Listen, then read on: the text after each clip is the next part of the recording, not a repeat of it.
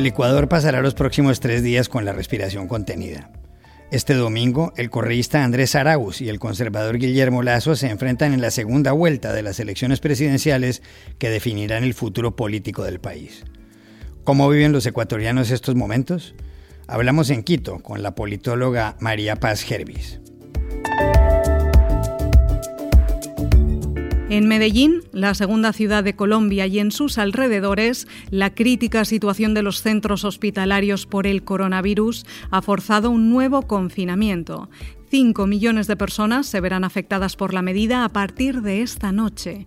Para saber qué pasa, conversamos con Marta Ramírez, directora del Hospital de la Universidad de Antioquia. El Reino Unido recupera el lunes diversas actividades. Una de las que más han extrañado los británicos a lo largo de la pandemia es ir al pub a tomarse una cerveza. Lo ha dicho incluso el primer ministro Boris Johnson.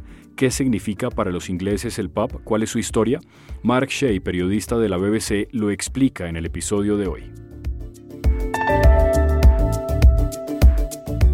Hola, bienvenidos a El Washington Post. Soy Juan Carlos Iragorri, desde Madrid. Soy Dori Toribio desde Washington, D.C. Soy Jorge Espinosa desde Bogotá. Es jueves 8 de abril y esto es todo lo que usted debería saber hoy.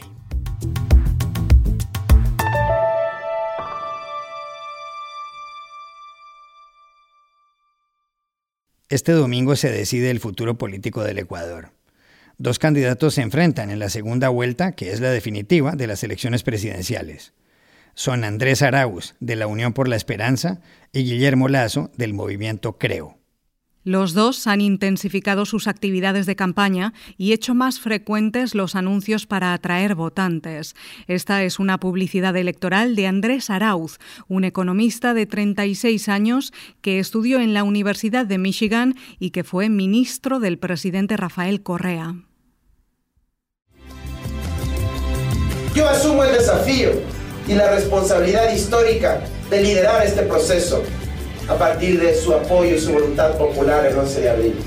Pero no lo podré hacer solo, lo haremos junto a todo un pueblo, junto a toda la clase trabajadora, junto a todo el bloque histórico que estamos invitando a conformar.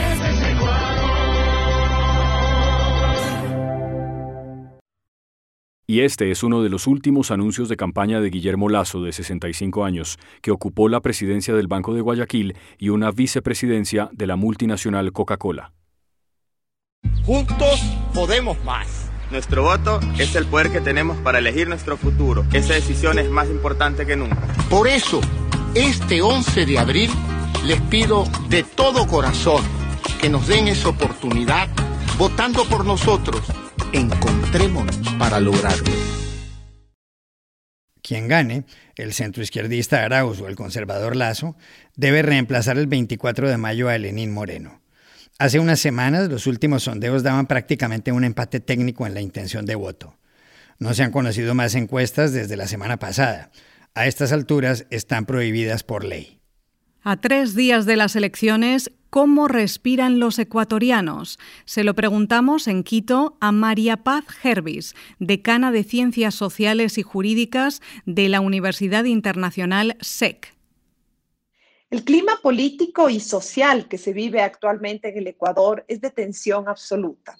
Estas elecciones no son elecciones comunes y corrientes. Lo que sentimos en gran parte de la ciudadanía es que no se decide simplemente entre un candidato y otro. No estamos únicamente eligiendo presidente de la República, sino que estamos eligiendo entre dos modelos de convivencia. El, un candidato, Arauz, representa la continuidad del correísmo, o más bien dicho, volver al correísmo. Y el candidato Lazo, que tampoco genera demasiados adeptos por venir de un ala conservadora, se ha asociado más a la esperanza de un cambio y de un sistema democrático donde se posibilite hacer oposición. El nivel de tensión es tan alto y lo que, lo que ocurre el día domingo es completamente incierto. El Ecuador prohíbe las encuestas con 10 días de antelación y, sin embargo, los últimos datos que se tuvo daban una diferencia en que superaba el candidato Lazo con entre 3 y máximo 4 puntos porcentuales al candidato Arauto, que nos llevaría también a un empate técnico. De todas formas, eh, la polarización que vivimos también nos lleva a dudar de las encuestas. Las encuestas van a ser replicadas, depende de dónde vengan o quién las haga. Es curioso sentir que no hay diferencia ni de edad ni de clase social por esta preocupación.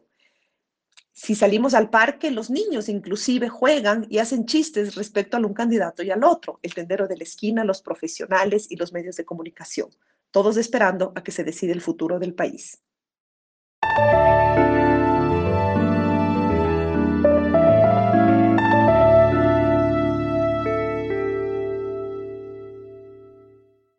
La pandemia del coronavirus ha hecho saltar todas las alarmas en Medellín, la segunda ciudad de Colombia detrás de Bogotá. Con 2.600.000 habitantes, es la capital del departamento de Antioquia. El área metropolitana que la rodea, el Valle de Aburrá, es muy poblada. Las unidades de cuidado intensivo de los hospitales 918 en Medellín y 1307 en toda Antioquia no dan abasto. La ocupación promedio supera el 95%. Por eso, el gobernador encargado del departamento, Luis Fernando Suárez, anunció ayer un confinamiento total hasta el lunes. Primera medida, toque de queda por la vida de forma continua a partir de mañana, 8 de abril, jueves a las 8 de la noche, continuo hasta el lunes 12 eh, de abril a las 5 de la mañana. Esa medida regirá en los 10 municipios del área metropolitana del Valle de Aburrá. Como las medidas cobijan una zona extensa de Antioquia, se calcula que deberán ser acatadas por 5 millones de personas. Según la Universidad Johns Hopkins, en toda Colombia hay 2.460.000 contagios y ha habido 64.000 fallecimientos. ¿Cuál es la situación en los centros hospitalarios? Para entenderlo hablamos en Medellín con la doctora Marta Ramírez, directora general del Hospital de la Universidad de Antioquia. Este hospital es el más grande de la ciudad de Medellín para atención de adultos. Con sus 750 camas, le da respuesta a las necesidades de salud de alto nivel de complejidad de la ciudad de Medellín y del departamento de Antioquia. Sus 110 camillas de urgencias están totalmente ocupadas. Incluso nos ha tocado extender camillas en los pasillos de las urgencias para poder darle respuesta a más pacientes. Las ambulancias están demorando hasta dos, tres horas esperando el turno para poder ser recibidos. Tenemos en este momento 12 pacientes en urgencias esperando ventilador, esperando una cama UCI. Incluso ocho pacientes más están intubados en las urgencias. Asimismo, nuestra unidad de cuidados intensivos, que tiene 174 camas, está al 100% de ocupación. La situación ya se está tornando muy difícil para los pacientes y muy difícil para los trabajadores de la salud que lamentablemente ya derraman lágrimas de observar que a pesar de tanto esfuerzo de un año, en este momento la situación se está saliendo de las manos. Y esto debido a que la población bajó la guardia con el autocuidado y el autocontrol.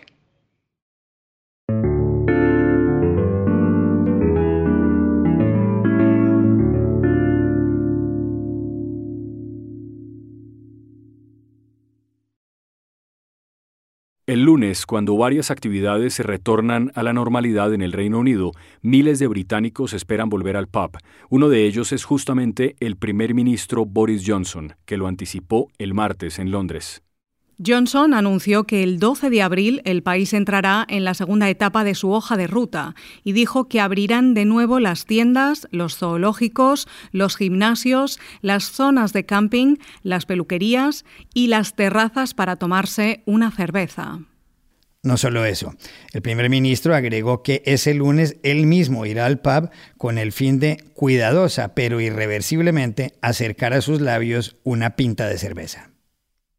I can today confirm that from Monday, the 12th of April, we will move to step two of our roadmap reopening shops, gyms, zoos, holiday campsites, personal care services like hairdressers, and of course, beer gardens and outdoor hospitality of all kinds. And on Monday, the 12th, I will be going to the pub myself and cautiously but irreversibly raising a pint of beer to my lips.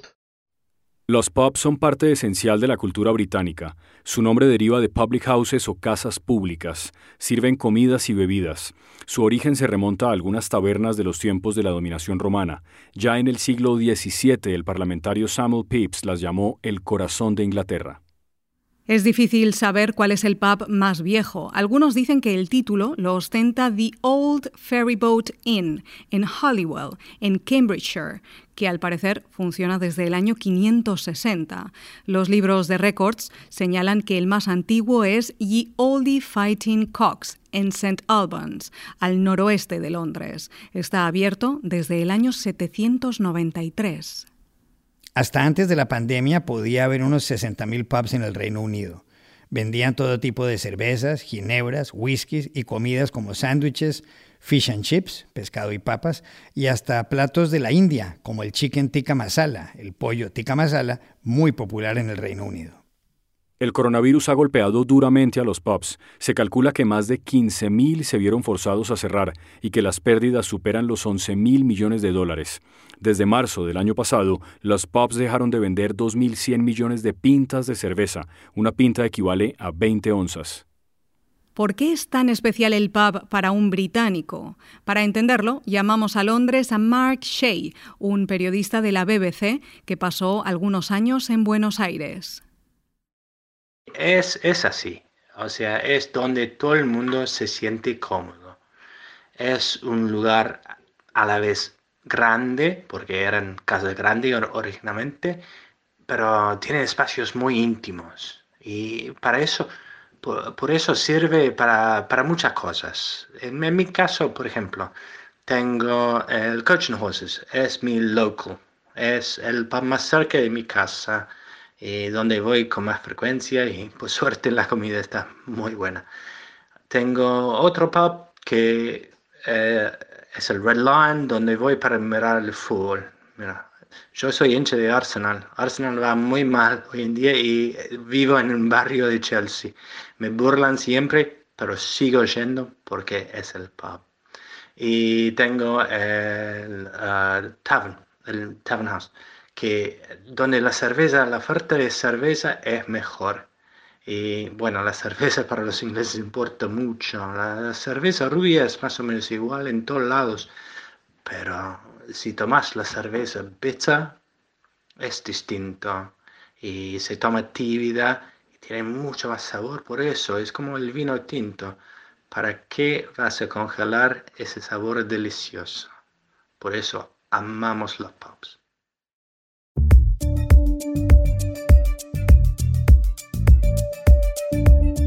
Y estas son otras cosas que usted también debería saber hoy. La Agencia Europea del Medicamento se refirió ayer a la vacuna de AstraZeneca contra el coronavirus. Concluyó que los inusuales casos de coágulos tras administrarse esa vacuna deberían incluirse en la lista de posibles efectos secundarios. Así lo dijo la directora ejecutiva de la agencia, Imer Cook. The Prague, after a very in depth analysis, has concluded that the reported cases of unusual blood clotting following vaccination with the AstraZeneca vaccine should be listed as possible side effects of the vaccine. Cook añadió que la vacuna tiene una alta eficacia para evitar la enfermedad y que los beneficios que genera siguen siendo muy superiores a los riesgos que produce. El exceso de velocidad fue la causa del accidente el pasado 23 de febrero del golfista estadounidense Tiger Woods en Rancho Palos Verdes, cerca de Los Ángeles. Woods, de 45 años, manejaba el vehículo Hyundai Genesis GV80 a unas 87 millas por hora, es decir, unos 140 kilómetros en una zona donde el máximo permitido era 45 millas. Woods, ex número uno del mundo, sufrió múltiples fracturas en la y el tobillo. Algunos creen que no podrá volver a competir. Ahora se recupera en su casa en la Florida. Una copia del primer cómic en el que apareció Superman, donde se cuenta su origen, su llegada a la Tierra y su conversión en Clark Kent, fue subastada en las últimas horas por 3.250.000 dólares. La transacción se hizo a través del sitio web comicconnect.com. La historieta, que estaba en buen estado, fue publicada en 1938 y su vendedor la había adquirido en 2018 por algo más de 2 millones de dólares. Se calcula que de esa edición del cómic solo hay 100 en todo el mundo. Y aquí termina el episodio de hoy de El Washington Post, El Guapo. En la producción estuvo John F. Burnett. Por favor, cuídense mucho.